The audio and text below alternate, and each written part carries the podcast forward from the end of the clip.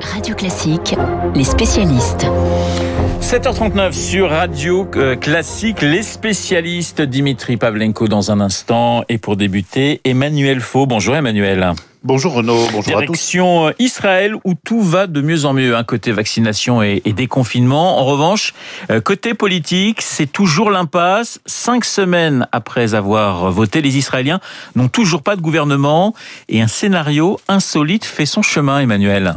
Oui, Renaud, au bout de quatre scrutins législatifs en deux ans, impossible de dégager une majorité de gouvernement.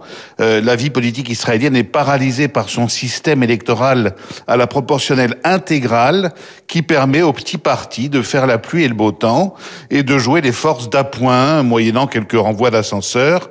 C'est ce qui a permis à Benjamin Netanyahou de durer pendant 12 ans à la tête du gouvernement sans discontinuer avec l'aide de petits partis ultra-orthodoxes ou de formations euh, présentes à l'extrême droite du spectre politique.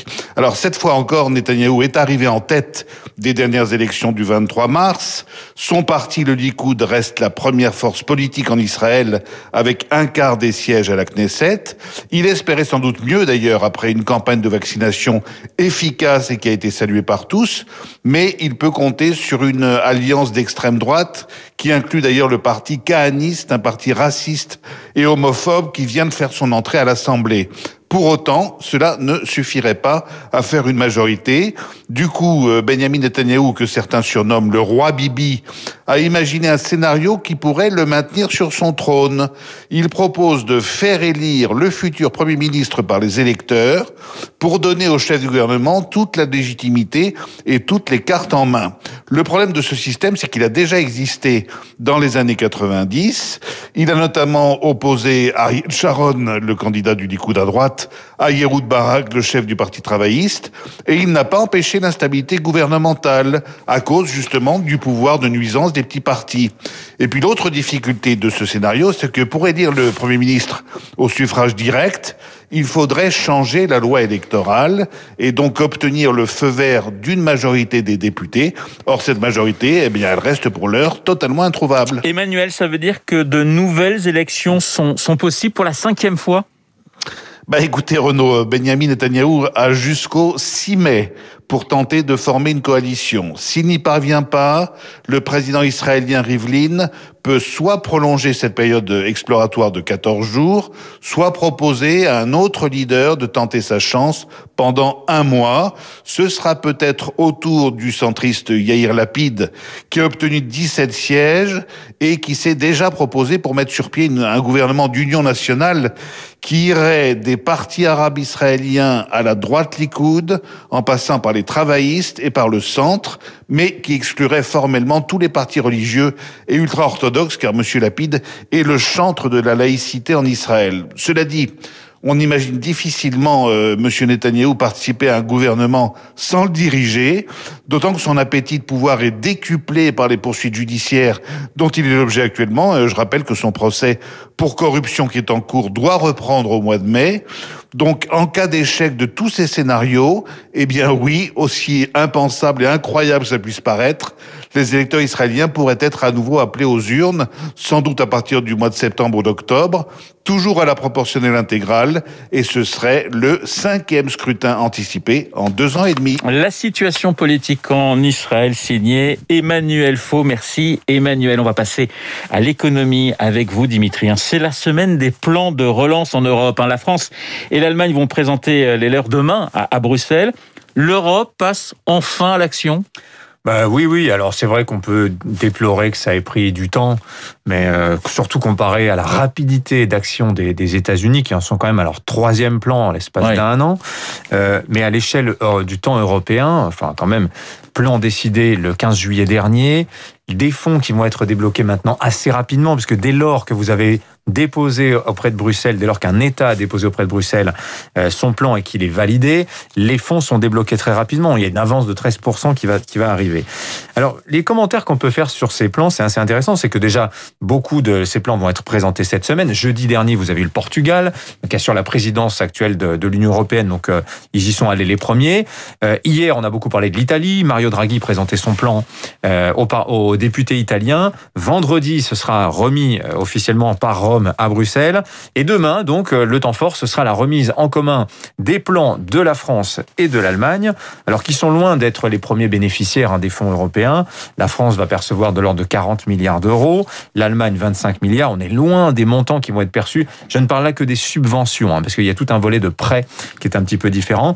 L'Espagne et l'Italie auront chacun en subvention, sur cette enveloppe globale de 340 milliards, 70 milliards de subventions. C'est vraiment gigantesque. Hein. Le reste des 750 milliards, ce seront des prêts.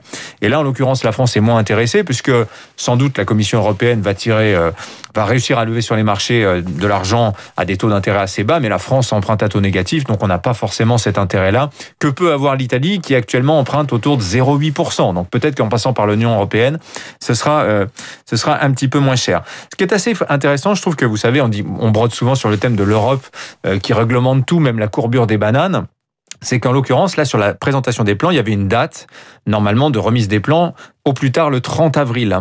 La France, euh, l'Allemagne, l'Italie seront dans les clous, mais euh, il y a d'autres pays qui sont loin encore d'avoir finalisé leur plan. C'est le cas par exemple des Pays-Bas.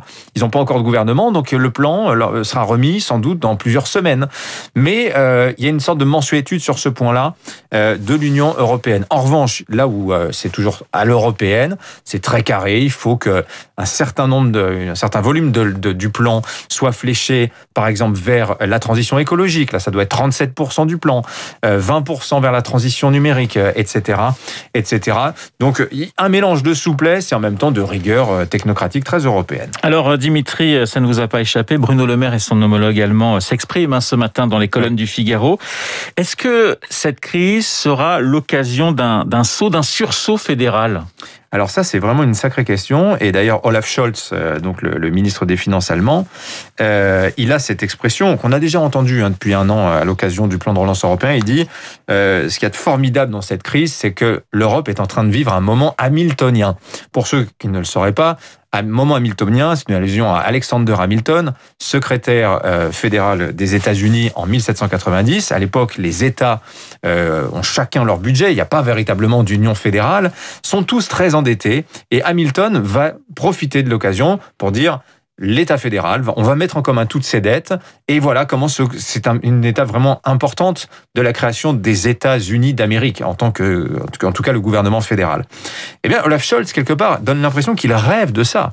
C'est-à-dire que cette, euh, ce rêve européen de fédéralisme qui a été euh, mis à l'arrêt après l'introduction de l'euro en 2003, parce qu'il y avait une vraie fatigue européenne qui s'est installée depuis et qui fait que l'Union en tant que fédération n'avance plus, eh bien, cette crise serait l'occasion euh, de relancer la machine vers une union fédérale américaine, une, union fédérale. Cela dit, là on sent quand même qu'il y a une limite, c'est que quand le Figaro demande à Olaf Scholz si eh bien l'idée d'un endettement commun, ce sera désormais une habitude que va prendre l'Union européenne, Là, on le sent un petit peu moins engagé. on comprend bien.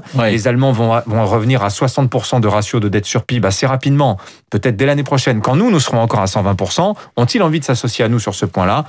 En tout cas, il y a une chose sur laquelle le thème fédéral avance, c'est celui de la taxation. Là, vous avez la taxation sur les transactions financières, vous avez des projets de taxes vertes au niveau, au niveau euh, fédéral, européen.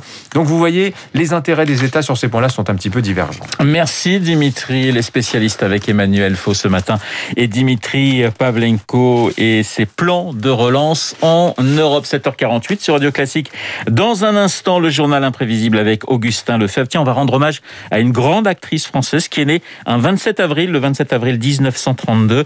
Je veux parler d'Anouk Aimé. Je vous pourrais vous citer la Dolce Vita, Lola 8,5 et bien sûr un homme et une femme, la musique célèbre de Francis Lay pour nous accompagner quelques instants.